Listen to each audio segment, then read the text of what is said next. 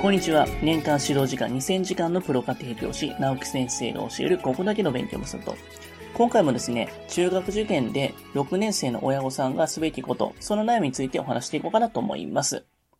計算は毎日取り組まないといけないんでしょうか？計算と漢字は毎日取り組んでくださいと、学校とか塾で言われた方も多いと思います。それに関しては私も同意見です。ではなぜ毎日取り組まないといけないんでしょうか？一つ目の理由が計算力のキープです。以前、入試前日に少数の割り算の方法を忘れていた受験生がいました。小学校で扱う内容ですが、過去問では出されていなかったために解き方を忘れたんですよね。計算力はスキルであって毎日使わないと錆びてきます。二つ目の理由が学習習慣の分析化です。毎日5分でも10分でもいいのでコツコツと続けましょう。受験生にとって勉強は特別なことではなくて、毎日当然すべきものにすることが勉強へのハードルを下げます。そして私が何より大事にしているのは、コンディションの把握です。正答率が低い時、字が雑な時、子供の状態が浮き彫りになります。ちゃんとやりなさいというのは簡単なんですが、問題解決にはなりません。運動会の練習で疲れていたり、えー、友達とトラブルがある時、まあそういった理由をね、救い上げていって、睡眠時間を増やしたり、子供の悩みを聞いてあげましょう。計算はダラダラと1時間、えー、近くかけて雑に取り組むんじゃなくて、短時間集中で、えー、精度を上げるために、1日10分、えー、1日5問など、えー、各家庭で最適な取り組み方を、えー、探っていきましょう。えー、続いて、今から中学受験をやめようかと迷っています。まあ、以前も話したかなと思うんですけども、中学受験には、えー、向き不向きがあります。小学生は学力も成熟度も、えー、個人差が大きく、明らかにうちの子は中学受験に向いていないと思う判断材料があれば、高校受験の方が賢明です。また中学受験を始めて、あまりに家庭内の雰囲気が悪くなったりとか、家族でそれを乗り越えるのが非常に困難であると、そういった場合もやめる方が賢明です。とはいえ、親が中学受験をやめようかと悩む理由で最も多いのは、受験はしたいが勉強はしたくないという子供の姿を突きつけられる時ですよね。親は常に自ら机に向かい、集中して勉強に取り組み、努力に応じた成果を出すという理想の受験生の、えー、そういった像をね、えー、我が子に比べてしまうんですが、理想の受験生などほとんどいないことを肝じ、えー、肝に銘じましょう。自分から進んで勉強する小学生などほとんどいません。勉強した分だけ点数がぐんぐん伸びるほど、中学受験の内容は楽ではないんです。理想像と我が子の現実の姿との乖離が辛い、えー、耐えられないというのは親の都合なんです。もやもやを子供にぶつけても状況は悪化するだけなので、親の心の持ちようを変える必要があります。子供が辞めたいと思っている場合は、理由を丁寧に聞いてあげましょう。こんなに勉強するのが嫌だと。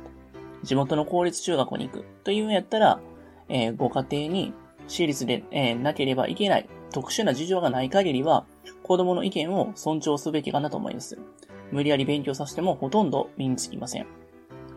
一方、塾の授業についていきづらい。こんなに勉強してるのに点数が上がらない。まあ、そういった理由の場合は、それを理由に受験をやめる子供には、自分は勉強ができないというレッテルだけが残って、自己肯定感が下がっていきます。この場合は、勉強方法の見直しや転塾、個別フォローを外注するなど、別の手をね、一緒に考えてあげましょう。打てる手を、すべて打った後で、やっぱりついていけないということだったら、中学受験が、まあ、時期、まあ、ね、あの、時期がちょっと早かったのかなっていう風なだけであって、高校受験に切り替えればいいだけのことです。決して学力が低いわけではありません。中学受験をしなくてもいい受験です。首都圏や関西圏の一部でこそ皆が受験するように思いますが、私立中学に通うのは日本全国で約7%であって、中学受験全体が非常にレアケースです。この大前提も常に心に留めといてほしいなと思います。えー、続いて、塾を辞めて家庭学習だけで受験しようかと迷っています。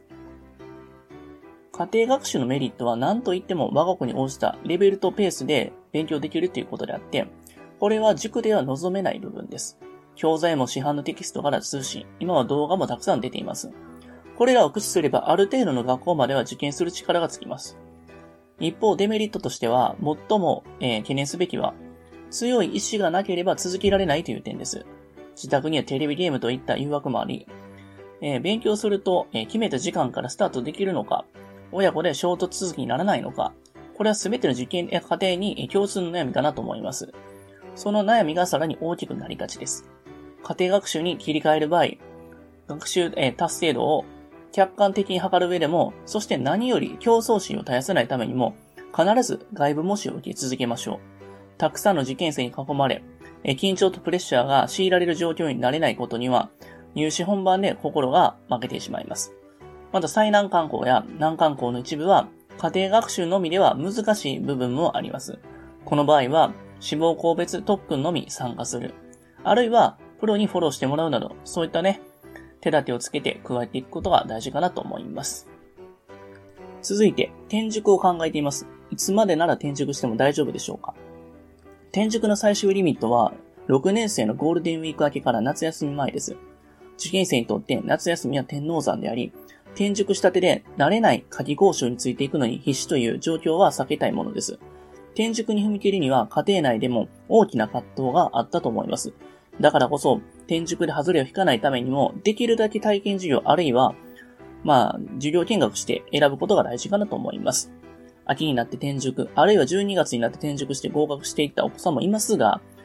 塾だけでなく個別指導とか家庭教師を使っていって、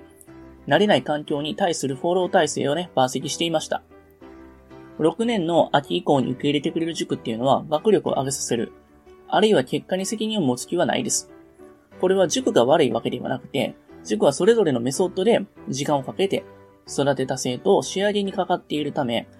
集団授業に入って、えー、新しく入ってきた生徒個人を短期間でどうこうできないんです。直前期の転塾の場合は、塾は生活のペースメーカーとして利用していき、塾が何とかしてくれると期待しない方が賢明かなと思います。今日もどうもありがとうございました。最後に、えー、私たちからお願いがあります。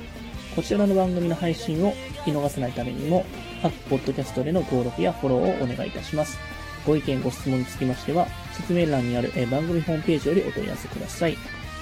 えそしてですね、家庭教師エレンはですね、まあ、現在、LINE アットの方でもね、有力な情報を発信してますので、ぜひぜひご登録ください。えそれではまた。